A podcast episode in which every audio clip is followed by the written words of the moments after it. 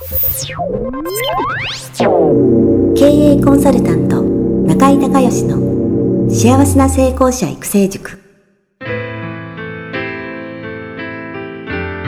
この番組では18歳で起業し6社の社長を歴任した実業家出身の経営コンサルタントであり自ら経営塾を主催する中井孝義がこれまでに1200人以上の経営者の方々の経営相談人生相談に答えてきた。脳科学心理学とマーケティングを活用した独自のノウハウでビジネスと人生のバランスの取れた幸せな成功の実現をお手伝いします。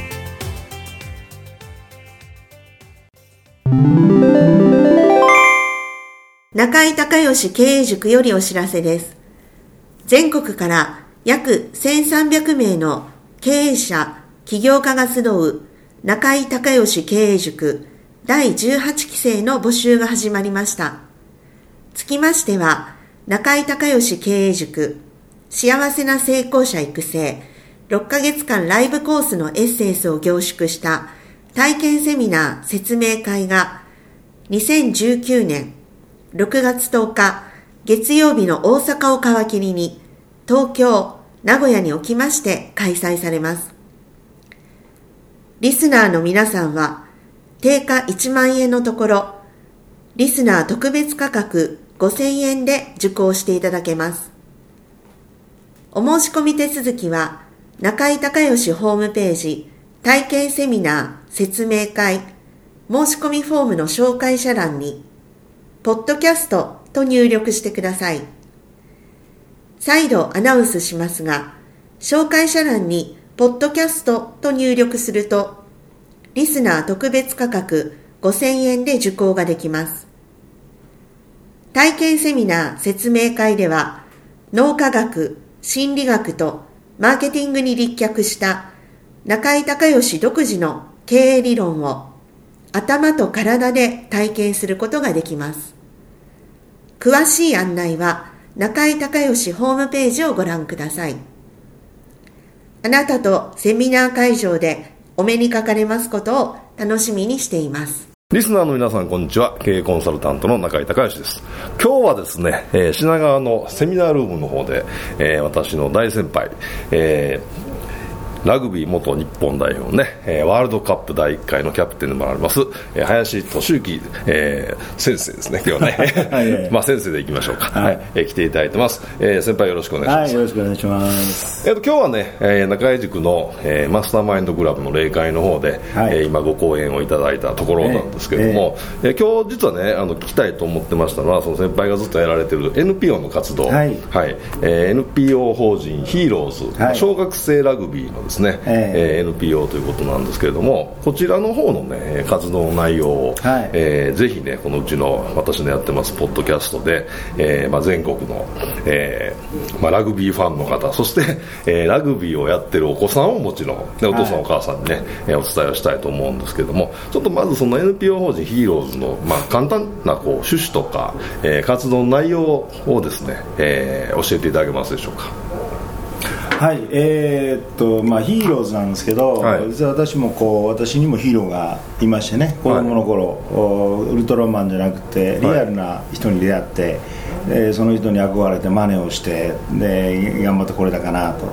でその人に出会うことによって今まで知らなかったこう自分の夢とかねそういうこう可能性とかそういう素敵な自分に出会うことができてそして頑張れたかなと思うんですよ。ひょっとしたら私も誰かのヒーローになれるかもわからないしで本当はそういうこう素敵な自分に出会うことによってみんながこう自分の自らの人生のヒーローになれるんだよという、そういうのを支援したいなっていうのが、まあ、ヒーローズという名前を付けたあわけなんですけど、はい、えー、ラグビーでいっぱいいろんな素敵な体験をさせてもらったんでね、そういうのをこう後輩たちにもしてほしいなで私がもうやっぱこう止めどもなく涙をあふれるような体験をさせてもらってそういうのを伝えられたらいいなっていうのがまあ、ヒーロの活動で、はい、今教育研修やってるんですけどそれが一つであってもう一つはこうラグビーを通じて教えてもらったものを、はいあのまあ、お送りしていこうというのが活動です、はい、何年ぐらいやられてるんですか、えー、もう13年になりますかね、はい、でその一つ中の一つが、はい、あのヒーローズカップという小学生の大会になりますね、はい、はい。で1回目は大体何人ぐらいが集まられたんですか？その大会1回目はね、はい、あのこれは NPO できてしばらくして、はい、えー、出会ったもんで、はい。えー、今年12回目になるんですけど、はい、第1回はえー、32チームでしたっけ？31、えー、2, 2チーム。32チーム、はい、1回目から32チーム結構な数ですね。そうですね。まあそれだけ、まあ、こういう大会がなかったもんで、うん、そういう子供たちが目指せる場、はい、その今までやってきたことを発表する場があったらいいなっていうんで、うん、そのヒーローズカップっていうのを、えー、作ってですね、まあ、予選やってえー、そして決勝大会を神戸セコのグラウンドでやったこれが第1回でしたね。はい、はいあのラグビースクール小学校の全国に何個ぐらいあるんですか？大体400ぐらいですか400ぐらいです、えー、じゃあ30、まあ、1割ぐらいが、まあ、1回目から参加された。そうですね。はい、はい、で今12回大会今年今年ね、えー、なんとワールドカップ今から始まるわけですけど、はい、第10回が今年の2月に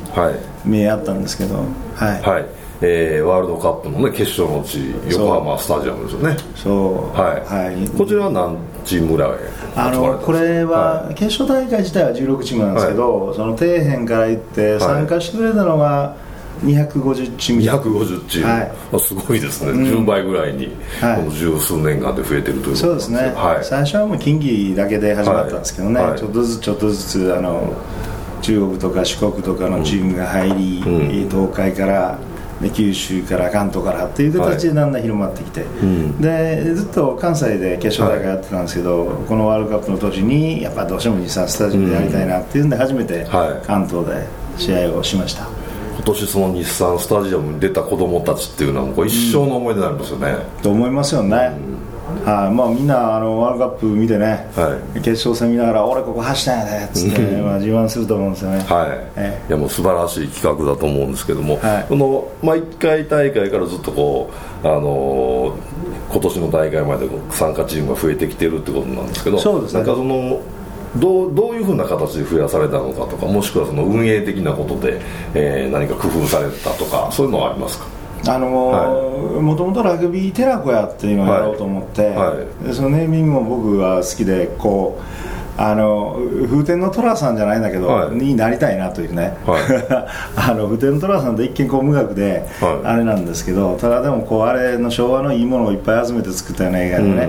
うん、で大事なものを持ってたり懐かしいものを持ってたり、はい、でフラッと寅さんが行ってそういうのに触れてですね、うん、みんながこう大事なものを思い出したり、うん、えー、ほろっとしたりしながらでマドンナに惚れて振られて去っていくわけですよ。そうですね。僕はキャラは違うけど、はい、僕だけ行ってもあかんけど、うん、僕がラグビーボール持っていったらなんか物語始まるのかなと思って、うんはい、ラグビーテロコやっていうのをこうやってて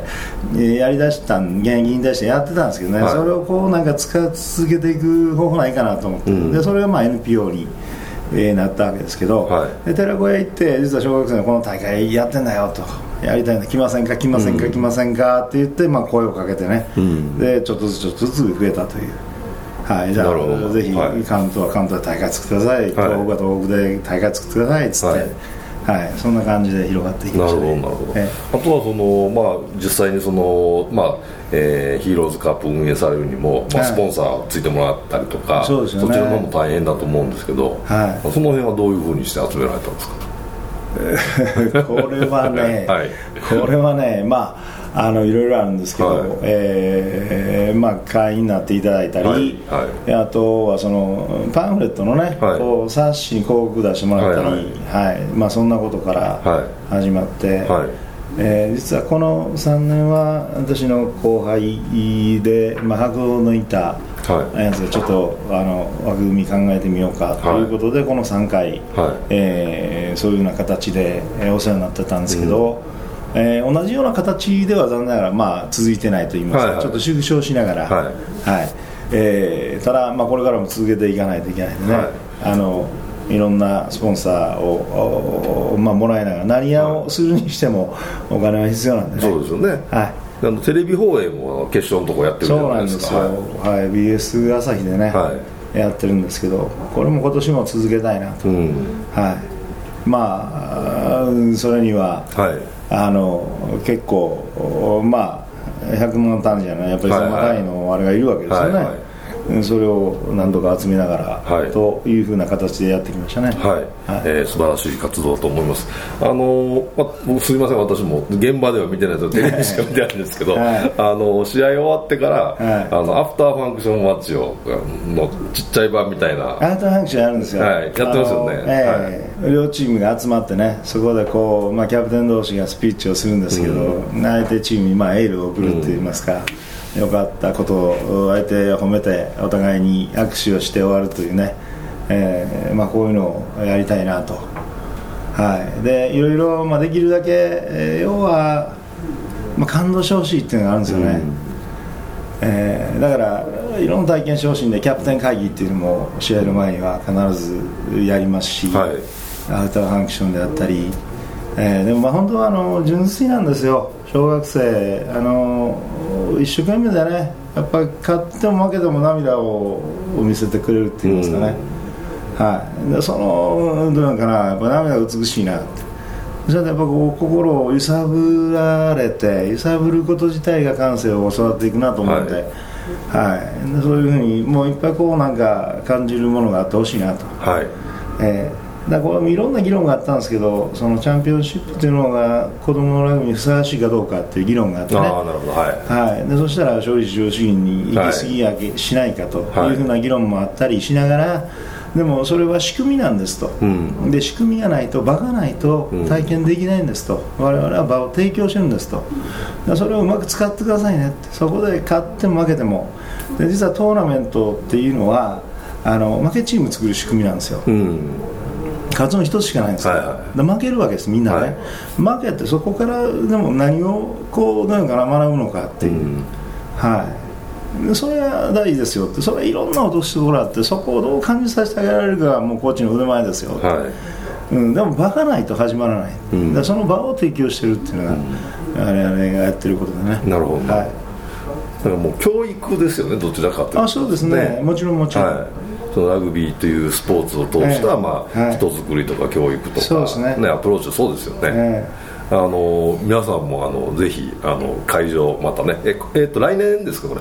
来年。2月にやるんですけどね、はい、多分あの今回は保土ヶ谷のグラウンドになるかな、はい、ただ、まあ、ちょっとこれまだ確定ではないんですけど、はい、まあ、横浜に、ね、ワールドカップのレガシーとして残っていったらどうかなと今は僕は思ってるんですけど、それはやっぱり日産スタジアムでえー、どういうのかな続けていく方向がひょっとしたらいいのかなと思いながら、うん、そこは今いろんな人と話をしながらどういう形に持っていくかと、はい、ただまあこの仕組みはね、みんなが目標にしてくれて目指しているところなんでこれ続けていかないといけないなでまあ、ついでにやですね第1回ヒーローズカップに出てくれた子供たちが、はい、6年の子が今年社会人になったんですね、へえー。はい、でまああの神戸製鋼今年7人ラグビーの選手入ってきたんですけど、はい、そのうち3人は実はヒーローズカップに出てくれて、えー、素晴らしいです、ね、決勝大会来てくれた子が入ってきましたね。はい、はいいや素晴らしい活動だと思います、えー、ぜひね2月にありますので また来ていただくかもしくは、まあ、とテレビでまたねその後そう BS でやると思いますので、ね、ぜひ見てください、はい、あのアフターファンクションね本当にその試合終わった後、うん、全選手がね両チーム、うん、あの並んででキャプテンがスピーチをするんですけどその勝った方のチームのキャプテンのスピーチも負けた方のチームのキャプテンのスピーチも素晴らしいんですよね、うん、これ小学生がこんなこと言えるのかっていう なんかねあれすごいですよねあれ。はい。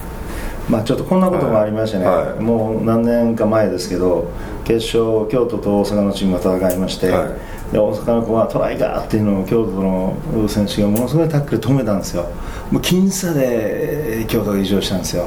で感動的な試合でねもうみんなの涙があったんですけどで試合終わった後そのコーチ同士が挨拶に行ったんですパッとこう挨拶行ってね相手のこうコーチの目見たらもうそこにいっぱい涙があってねでこうたまらなくなってそのコーチ同士がうわーってグラウンドで抱きついたんですよ。うん、ほいで出てくる子供たちの頭をね「よ頑張ったな頑張ったな」って言っても敵も味方も関係なしに撫でてあげたんですよ。だからこの時さっきちょっと図で出しましたけど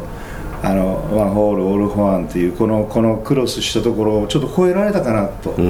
思ったんですね、うん、なんかだからラグビーってアウトマンクションでは必ず相手チームにお礼を言うんですよ、うん、相手があったから試合できたっていう感謝の言葉とレフェリーがいたから試合ができた感謝の言葉とそしてその試合をアレンジしてくれた人に対してお礼を言うっていうのがこれがアフターファンクションなんですけどね、はい、そんないろんな物語がねあの生まれてくれてます。はい、はい、えー、ありがとうございました。ぜひね、えー、来年2月も楽しみにしておりますので、はい、えー今日の会場の皆さんもぜひ見ていただけたらなというふうに思います、はい、今日ゲストは、えー、ラグビー元日本代表キャプテンの林俊之先生でしたありがとうございましたはいありがとうございます。